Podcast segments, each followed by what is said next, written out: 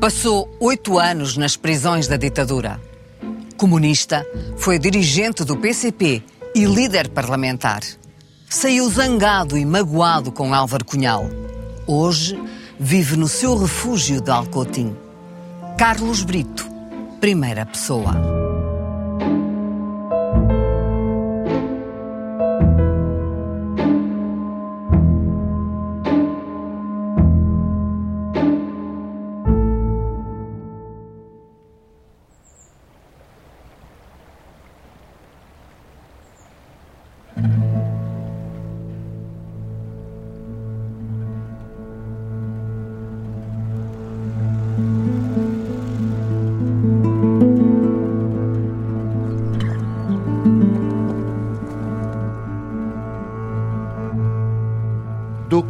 Homem é capaz, as coisas que ele faz para chegar aonde quer.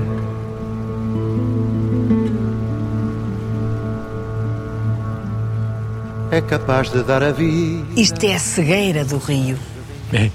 Era a sua avó que dizia. Isto era a cegueira do rio. Aqui comecei a nadar, comecei a pescar, a remar, a velejar, e antes disso, a brincar no rio com barquinhos de cortiça. A família andava à procura, não sei o quê, onde é que está o Carlos? Não sei, ah, deve estar no rio. Lá me vinham apanhar, lá me levavam naquela altura, vamos jogar por uma orelha. Era, era que na altura dizia-se assim. não é, claro, não ia pela orelha, mas pronto, era apanhado e ia para cima. Portanto, o rio marcou profundamente a minha vida. Isto é muito ameno, muito apaziguador. Muito apaziguador, é, é. É, é o que se sente, é o que eu sinto aqui. Depois lá, quando começo a escrever, lá desperto todos os demónios da vida, etc. No meio dos destroços do que nunca vão fazer. O rio tem o sono e a raiva da serpente. Com ela se parece. Não só a configuração, mas o impulso com que pode extravagar. É? O incauto que se atreve a desafiá-lo. Foi um pouco também a sua vida um sonho enorme e uma certa raiva, às vezes, por não conseguir. Pois, exatamente. Que traduzida para o bom dá a persistência. Traduzida para o mal faz muito prejuízo, mas traduzida para o bom dá a persistência, dá a capacidade de insistir, de teimar. Que, ao fim e ao cabo, é o que faz o militante. Hum?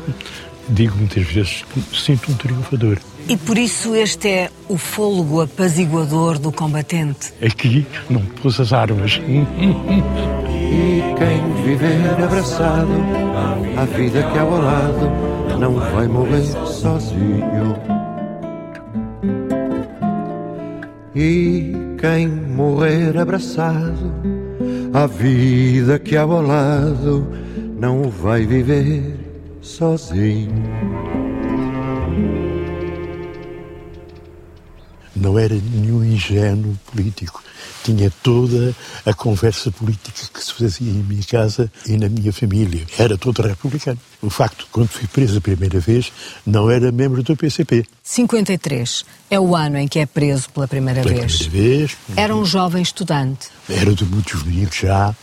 Tinha sido até responsável por uma sede que o Mundo Juvenil abriu à revelia das autoridades, abriu na Rua dos Anjos, portanto, a sede depois foi encerrada, a PID andou à minha procura, mas eu tinha dado um, um, um nome que não era pelo qual não era reconhecido, dei o nome de Alfredo. Porque é a Carlos Alfredo Brito. Depois, quando me prenderam depois, em 53, é que lá na prisão é que descobriram, ah, cá está o senhor Alfredo. Quando eles descobriram que eu era o senhor Alfredo, isolaram-me durante 48 horas, que era para me interrogarem sobre a sede do juvenil, quem é que tinha pago, se tinha sido o PCP, e por aí fora, e tal, tal, tal. É depois dessa prisão que eu sou recortado, assim se dizia, sou recortado para o, para o, PCP. Mas não é a única vez. Depois volta à cadeia em 56, Pronto, essa, outubro de 56. É, é, a minha segunda prisão. Pronto, fui, fui, fui torturado. Pronto, estive, estive na tortura de sono pela primeira vez e depois tive esse período de cinco meses nas celas do Aljube. Tive depois a compensação. Nós iniciámos um processo de luta, fundamentalmente pela melhoria do regime de visitas, mais outras uh, reivindicações, e fomos castigados, levaram-nos para um andar, o último andar do Aljudo, que tinha sido uma enfermaria estava desativada, e foi daí que a gente mal chegou lá, Tínhamos o princípio, nessa altura, os que eram funcionários do partido. Portanto, a primeira tarefa de um comunista preso é conquistar a liberdade. E ali vimos, e ali havia uma maneira. Portanto, surgimos pelo Algerós, depois pelos telhados de Lisboa. Essa descida pelo Algerós foi arriscada. É aí que se dá o tal episódio de nós ter feito barulho e ter, ter sido ouvido no último andar do prédio que fica junto ao, ao Algerós. É o primeiro que desce que faz barulho ao cair. É, é o primeiro que desce. Eu, o camarada Américo de Souza, grande revolucionário. Nós pensámos que tinha sido tudo perfeito. Não achámos que tivesse sido escandaloso o barulho. Simplesmente na casa que ficava por baixo do telhado onde nós descemos é que houve uma cena que eu conheci anos mais tarde. Portanto, o menino começou a dizer: Pai, ladrões, ladrões. E pai, não, já vez que são gatos, pá, dorme, menino, dorme. Mas quando, alta madrugada, os holofotes começam a varrer a casa, hein? as ruas, a barulhada, as sirenes, etc. Ele então vira-se para pai, pai, então querem ladrões, hein? e aí o pai disse, não, estes que fugiram, a gente boa, olha, agora a gente não demos por nada. Essa história lhe contada por esse menino muitos anos depois numa Sim, festa, do, festa Avante, do Avante, que o procura para lhe contar. segunda ou terceira festa do Avante, disse, oh, camarada, eu morava no, naqui, no andar que fica mesmo junto onde vocês desceram. Iniciei a fuga do Aljube, as minhas pernas tremiam como varas verdes. Esta expressão é verdadeira, tremer como varas verdes. Quando entro na grade, fiquei sereníssimo, pá, completamente senhor da situação. E eu ainda estive a ver a noite de Lisboeta, lá do alto da cadeia do Aljube. E que linda é a nossa cidade. Como era a vida num curro do Aljube? Não era vida. Não era vida. A cela tinha um, um que era um, um, uma cama amovível, tinha assim um colchão. Podia-se levantar hum, e, e, o espaço ficava um pouco maior, com o bailique levantado era pouco mais que, que o bailique, isto é, pouco mais que a cama de um corpo. Não tínhamos mais, não tínhamos caneta, lápis, nada, nada, nada disso. Eu recebia muitos poemas de cor e comecei a, a, a recitar poemas. Bom, os guardas, o guarda deve-se ter convencido que eu estava a transmitir pela rádio né, para qualquer lado e de repente a cela abre-se o tipo passa como cai em cima do colo e diz, cá isso, dê cá isso. E disse, mas eu não tenho nada, eu não tenho nada. Ah, você é daqueles que fala sozinho. E eu disse não, estou a recitar poesia. Eu vi, pode, pode. Onde vai buscar esse sorriso para me contar essas coisas, Carlos Brito? A quem enfrentou tudo isto sem ficar hum, derrotado.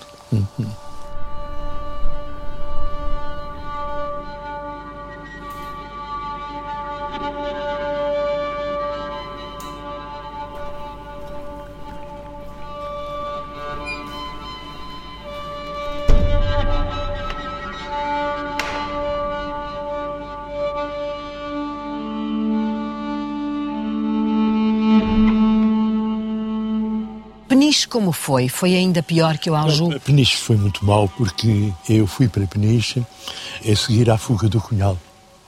E aquilo estava a ferver. Portanto, aquilo era tudo. Pagai, vai para lá, não sei o quê, tentar. Portanto, o grande prazer para eles foi apreender-nos os livros. Ei, tanta literatura, os que vêm para aqui ler e tal, põe isso tudo para o lado. Hum? Isso vai tudo para casa.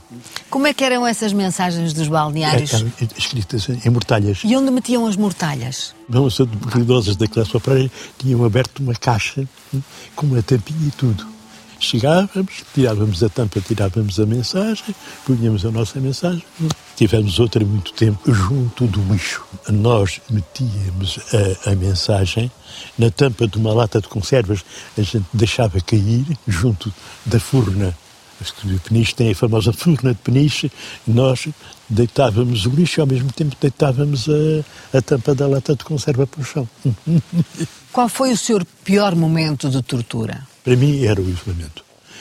Aqueles dias todos, uns atrás dos outros, sem nada a não ser lá os meus recitais, hum, lá os, os bonequinhos de miolo de pão, não há nada. Foi pior que a tortura do sono ou ser espancado?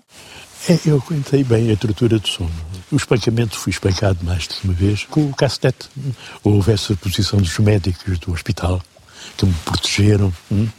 O cirurgião põe os pits na rua, que era uma coisa impensável. Hum?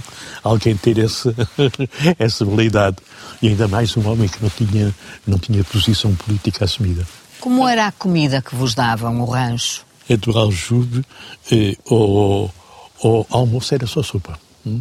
E um, e um naco de pão. E ao jantar era, havia um prato quase sempre feijão, assim, mal cheiroso e tal, tal. Portanto, isso era, era, era como... Em Peniche era um pouco melhor.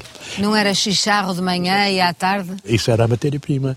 Era o charro, hum, portanto, que era as cabeças cozidas ao almoço e os, pratos, os rabos fritos ao jantar. E, e, isso era três vezes por semana. E, este menu, e as outras três vezes por semana era massa eh, com carne. Teoricamente, era, era eh, faltava a carne.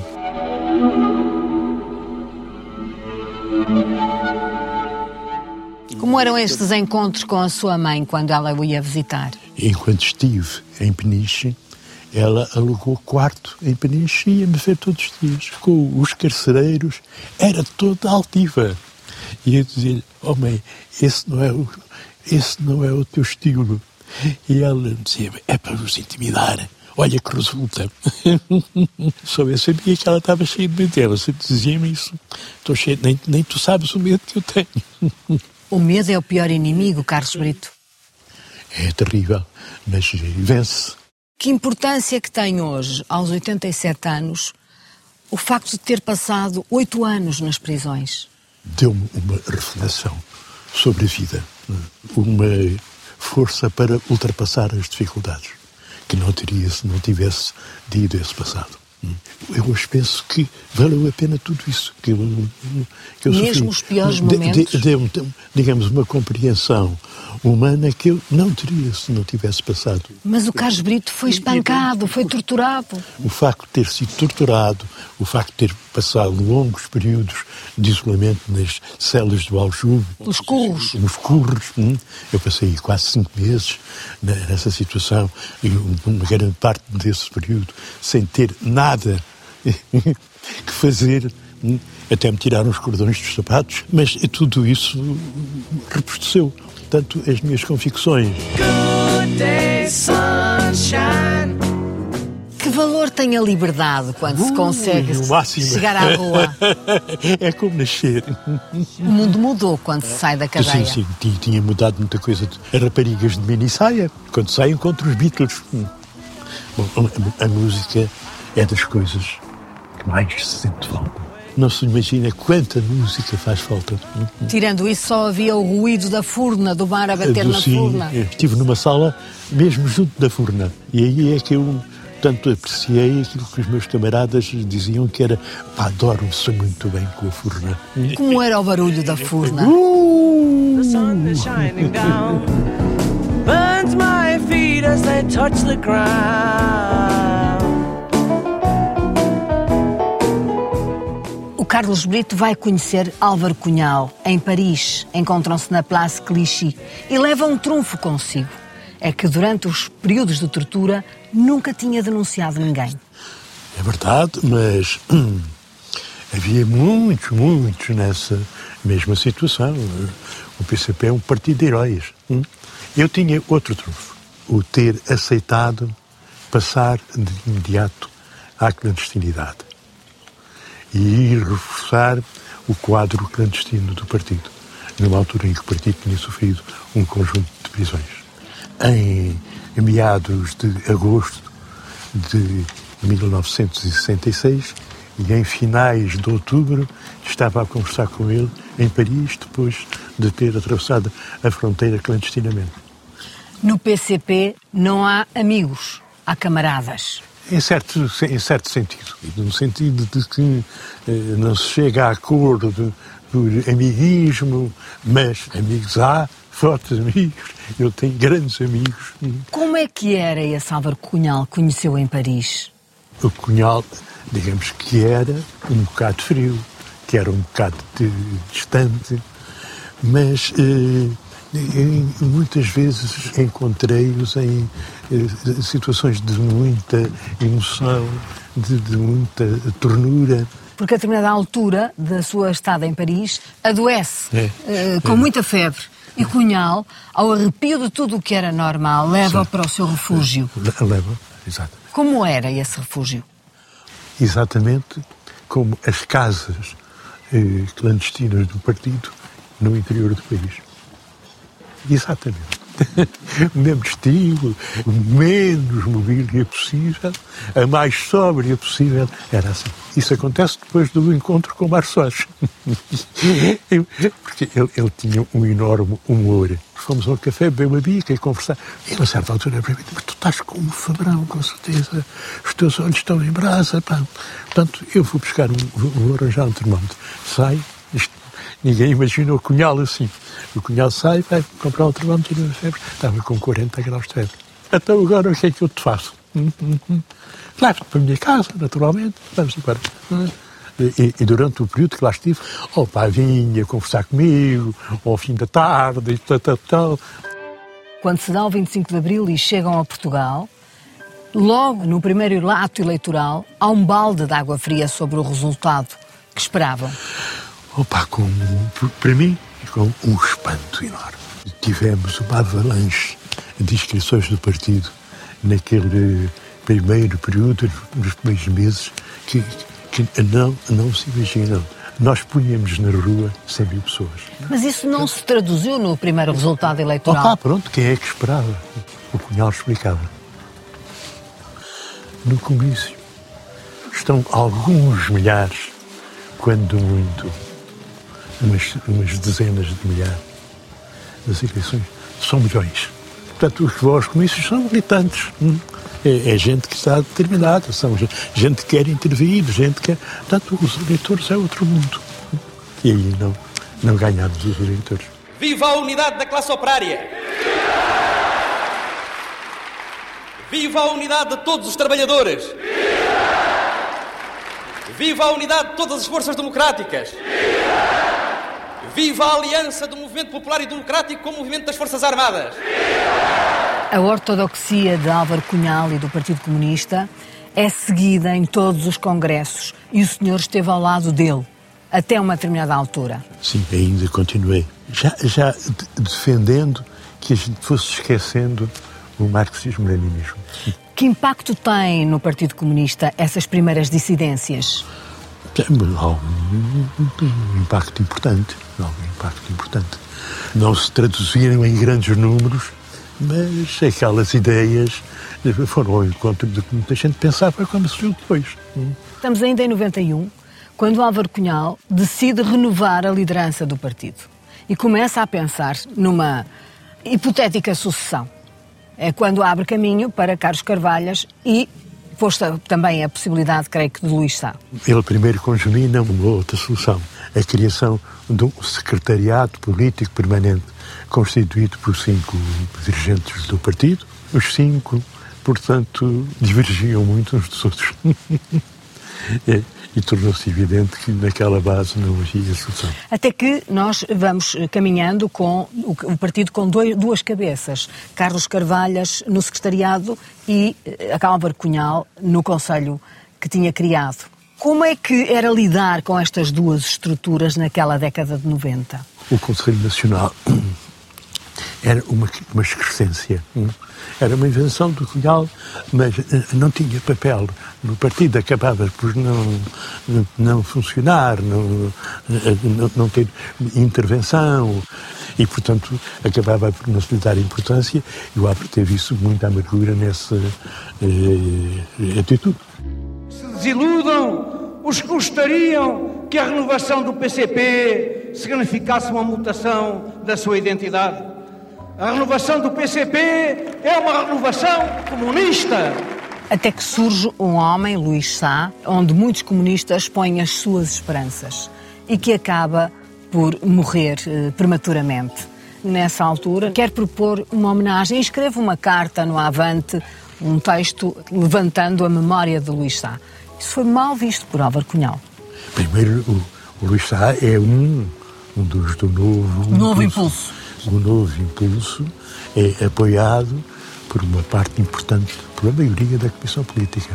Eu defendi e propus a ideia de se fazer uma homenagem ao Luís Sá através de um estudo da sua obra. Ah, o Cunhal, quando me apanhou na Soi Pereira Gomes, me disse, ah, não sei o quê, pá, aquela tudo coisa sobre o, o Luís Sá, sobre a obra do Luís Sá. O Luís Sá não era leninista, e tu sabes. O objetivo central e prioritário nestas eleições barrar o caminho ao assalto da reação à presidência da República pode ser atingido. É com esta convicção e confiança que, como candidato às eleições presidenciais, me dirijo a todos. Carlos Brito é o líder parlamentar histórico do Partido Comunista durante muito tempo. Chega a ser candidato à presidência da República. Assinou todos os comunicados, todos os decretos que vieram do sexto andar da Soeiro Pereira Gomes, que era o local mais importante onde estava Álvaro Cunhal. O seu gabinete era ao lado, sim. Durante muito tempo, pactuou com Álvaro Cunhal. Porquê que o fez? Cunhal sabia que eu não queria ser secretário-geral do partido.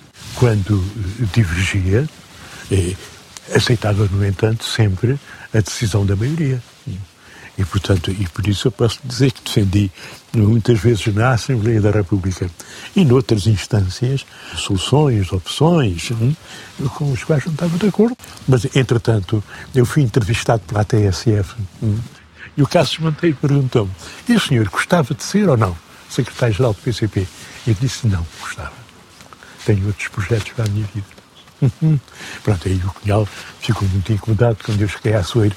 Disse-me: Não precisavas de ser tão cortante. O Cunhal faz-me sentir, eh, eh, portanto, nas vésperas de um congresso, quando, quando se escolhe a, a Comissão Política, ele faz-me sentir tu tens estado em divergência na Comissão Política, nesta, nesta, nesta. Mas é nesses momentos que o Carlos Brito percebe que o Partido Comunista tem que aligeirar uma parte da carga ideológica e, sobretudo, separar o marxismo Não, do leninismo. Eu disse algo, acho que nós devíamos deixar o marxismo e.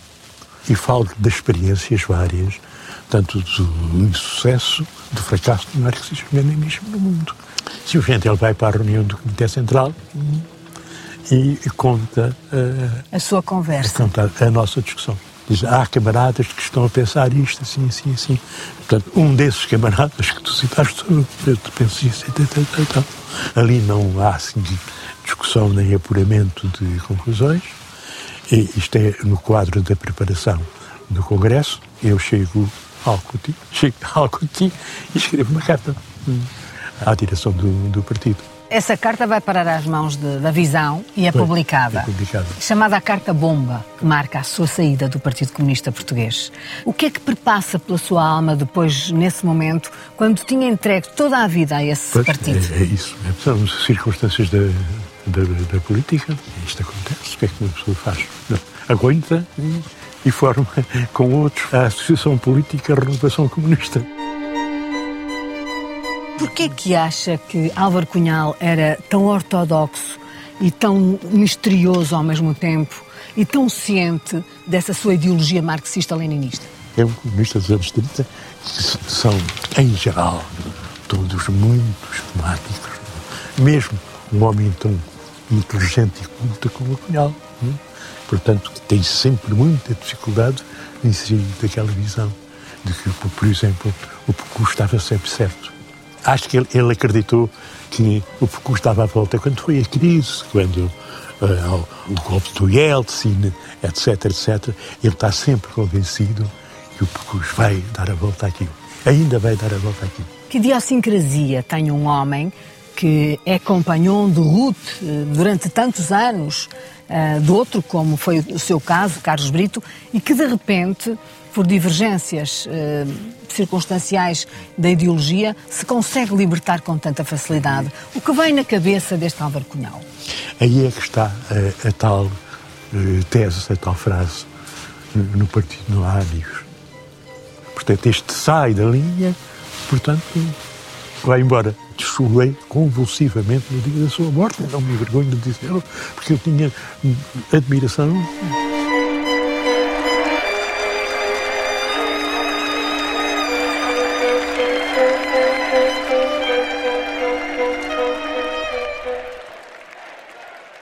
A vida dá razão à nossa luta. A vida dá razão àqueles que, perante condições muito difíceis, como era a tortura, particularmente a tortura do sono, desde há anos utilizada pela PIDE, extremamente violenta, extremamente cruel. Portanto, a confiança que aí se teve que isso passaria e que valia a pena o sacrifício desses momentos, eh, a vida mostra que tinha razão de ser. Foi justo sacrificar. Se voltasse a nascer hoje, voltava a ser comunista? Sim, sou. Sou. Eu nunca quis fazer um corte com o PCP tenho mantido numa posição de crítico, mas de amigo do PCP. Continua a ser marxista? Marxista sim, leninista não. Eu, acho que não há um partido comunista alternativo do PCP. O Bloco de Esquerda não, não é alternativo? Não, não. O, o velho PCP com o seu património de heroísmo, de luta, de papel essencial durante toda a longa ditadura fascista, tanto de portador da esperança, da ideia da liberdade, etc., etc., portanto, não é substituível, não há alternativa para isto. Tenho defendido sempre que o PCP faz mal em não conversar com os quadros. Deveria aproximar-se das centenas de quadros, não é militantes, é quadros, quadros capazes, quadros inteligentes no terreno que, que afastou ou que foram afastando. E essa possibilidade de um entendimento com essas centenas de quadros é a saída que o PCP tem para não continuar a, declinar como está a declinar e como se acaba de se ver agora com as eleições dos Açores. Carlos Brito é alguém que sempre se deu bem com todos. Mário Soares, Jorge Sampaio, dos seus camaradas comunistas, mas também com alguns elementos até do próprio CDS. Adelino Amar da Costa. Sim, como, como diz, hum, como muitos outros também do PSD, hum, portanto, com quem me dou muito bem e, e pronto, e, e, temos relações de respeito mútuo. E às vezes até de admiração recíproca, né? enfim, pelo acerto das posições que tomamos, não, é assim. Para mim a política é isto. Há o combate, etc. Hum, Portanto, o combate firme, sem transigências, sem cedências, etc. O caso de Mário Soares. Hum? Eu toda a vida fui adversário político de Mário Soares, praticamente. Mas já estava à mesa dele, na e, casa dele. E, e, e, e, no entanto, sempre fomos amigos. E o Carlos Brito, como é que era? Militante. Até à morte. Até à morte.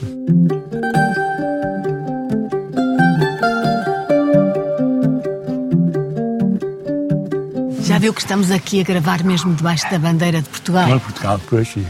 E, e eu, tô, eu moro aqui embaixo, debaixo da bandeira de Portugal. Por esta bandeira o senhor passou muito? Sim, sim foi é, um elemento decisivo da minha militância o patriotismo. E, no entanto, sou muito amigo ali daquele, daquele lado, sou muito amigo da Espanha e, e na minha casa ouve-se falar mais espanhol que português. Quando eu disse ao meu pai, político republicano, um político republicano de partido, político de partido republicano, que era membro do PCP, ele disse: Bom, vais perder uma parte da tua independência. Mas deixa lá, os outros partidos perdem-se também. Perdeu essa independência? Alguma independência, é evidente. É, alguma independência. Mas como via, portanto, chegou uma altura que disse: não, agora não, daqui não, não passa. O que eu penso é isto. Depois disso tudo que me conta, foi mais difícil passar pelas prisões ou enfrentar-se e zangar-se com o Cunhal? Zangar-me com o Cunhal. Gostaria que não tivesse acontecido, que a gente se tivesse chegado a acordo. Não por eu abdicar da minha opinião, que não podia, em caso nenhum. Hum? O que é que diria hoje a Cunhal se ele estivesse vivo? Faço nenhuma ideia. o ser humano é tão complexo. Sabemos o que é que ele disse da queda da União Soviética, né? Que era uma catástrofe. Nem sei o que é que eu diria hoje. Aqueles que lutam verdadeiramente, profundamente, empenhadamente uh, pela liberdade e pela democracia, fazem-no sem preço, sem fatura, sem conta, sem contrapartida. Curioso que eu falo consigo, é política. Desde o berço. Olha, eu sou um, um, um observador da vida política nacional. Também tenho o Facebook. Também de vez em quando boto lá uma faladura. Passo muito tempo a ver televisão, a ouvir rádio, a ler, a ler os jornais, aqueles jornais que têm artigos longuíssimos, você vai lendo aquilo e tal. Parecem o Avante, naqueles artigos demotorantes. O tempo era o órgão vivo, polémico. Pois não. Não, pois não. E naquela altura foi muito difícil que fosse. O camarada Cunhal dizia, mas opá, isso não é muito artigo uh, de um órgão central. Isso é mais um artigo do semanário político, o Avante. E eu dizia-lhe, mas eu quero fazer do Avante o semanário político, como a parte da órgão central. E lá fomos também sempre dialogando à volta disso. Queria que alguma parte da ideologia fosse alijada. Sim, tra tratada de uma maneira mais leve, sobretudo. E, e, apesar de tudo, eu acho que naquele período houve, houve progressos, criei várias secções de polémica, de imensa vontade de rir, quando vêm aqueles críticos hum, da ação governativa, por exemplo, a dizer que isto é assim, isto deve ser assado, deve ser frito, deve ser cozido, portanto, com um ar de quem é capaz de resolver tudo. Eu tenho uma noção do que é, embora que tenha feito parte do governo, mas acompanhei tantos governos, tanto na minudência da sua ação, porque tenho uma ideia de quanto é difícil governar. O senhor, como líder parlamentar, fez isso a outros governos. Também fiz. Também foi treinador de bancada. Claro, também, também fui, claro. Mas por isso mesmo acho graça. Ah, até revejo, mas o Jorge me ouviu anteontem a dizer, ah, esta coisa do estado de emergência, mas o estado de emergência não resolve nada, não sei o quê. Eu pensei assim, ora bom, e o que é que resolve? Estamos um bocado perdidos todos. Em todo o mundo, o que é que se está a fazer? São os estados de emergências ou coisas semelhantes. Portanto, o grande problema é que este é um inimigo, é um inimigo que não se conhece. Ainda não se conhece. Não é? E, portanto, é difícil acertar-lhe. Impressionou-me quando referiu que para si foi mais impactante a zanga com Álvaro Cunhal e a saída do Partido Comunista do que os oito anos de prisões. Exato. Impressionou-me. Oh, caramba, mas eu aguentei a minha convicção e a minha esperança né, era mais forte do que a dor. Hum? Sentir que se abriu um abismo, quase, naquela altura, porque eu, eu, sei como ele era e, portanto, para ele era isso, para ele eu deixei de contar. E, e isso foi. custa. Conhece estes cantinhos, estas margens todas do rio como ninguém? Sim, Nunca adormeceu aqui no, no rio Guadiana? Em vários sítios do rio. Num barco, em cima do cais, daquele cais. Como é que se dorme aqui? Dorme-se bem? Excelentemente. Com o que é que sonhava? Olha, com as muras encantadas.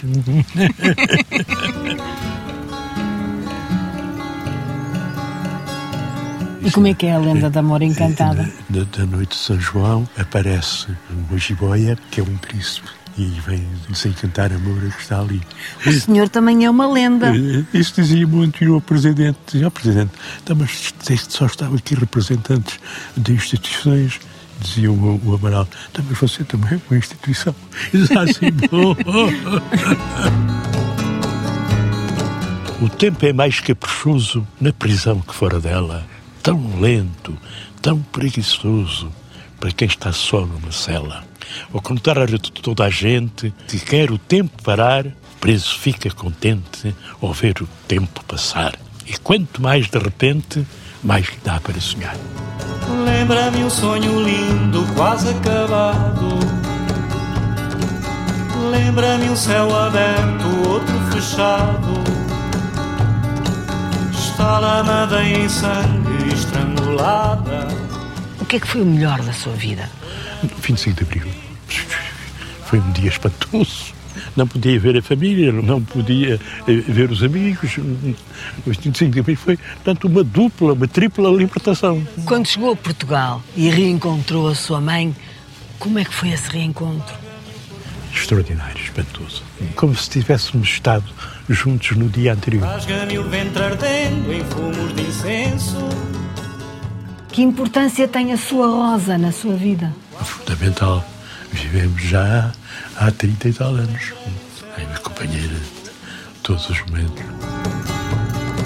Está lavada em sangue. Como é que se sente hoje? Eu sinto-me vencedor. Sinto que travei uma batalha de vida ou de morte com a ditadura e sinto que triunfei com o 25 de Abril. E é com esse sentimento que eu vejo tudo o resto, incluindo a minha divergência e a minha dissidência de ruptura a que cheguei com o Álvaro Cunhal. Resistiu Hum, Pois. e superou. E não remei as botas. Pronto.